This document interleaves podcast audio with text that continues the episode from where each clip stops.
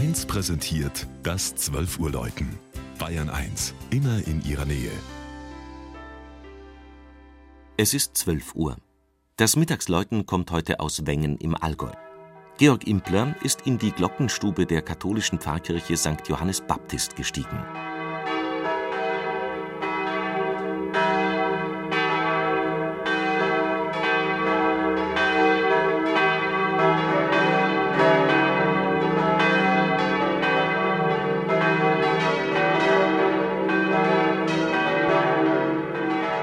Ihr uralter Turm ist das Wahrzeichen des malerisch im Argental gelegenen, etwa 500 Einwohner zählenden Dorfes Wengen. Der quadratische Baukörper mit seinem spitzen Helmdach steht dermaßen wuchtig an der Nordseite der neugotischen Pfarrkirche, dass er schon von weitem Neugierde auf sein Geläut weckt. Und wer beim Aufstieg zur Glockenstube das derbe Feldsteinmauerwerk näher betrachtet, stimmt zu, es könnte ein römischer Wehrturm gewesen sein – Schließlich führte hier die Heerstraße von Kempten nach Bregenz durch. Wengen leitet sich ab vom althochdeutschen Wort Wang für eingezäunte Wiese und bereits in einem Ortsverzeichnis von 912 steht, es liege am Quellbach der unteren Argen. Die Pfarrei gehörte über 600 Jahre zum Bistum Konstanz, ehe sie 1821 zu Augsburg kam.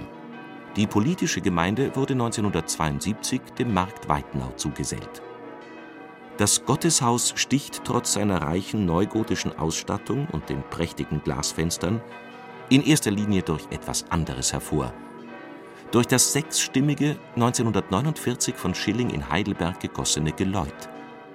Das Plenum, so urteilte der Augsburger Glockensachverständige, ist von überwältigender Schönheit und rauscht von dem altehrwürdigen Turm wie eine Wunderorgel.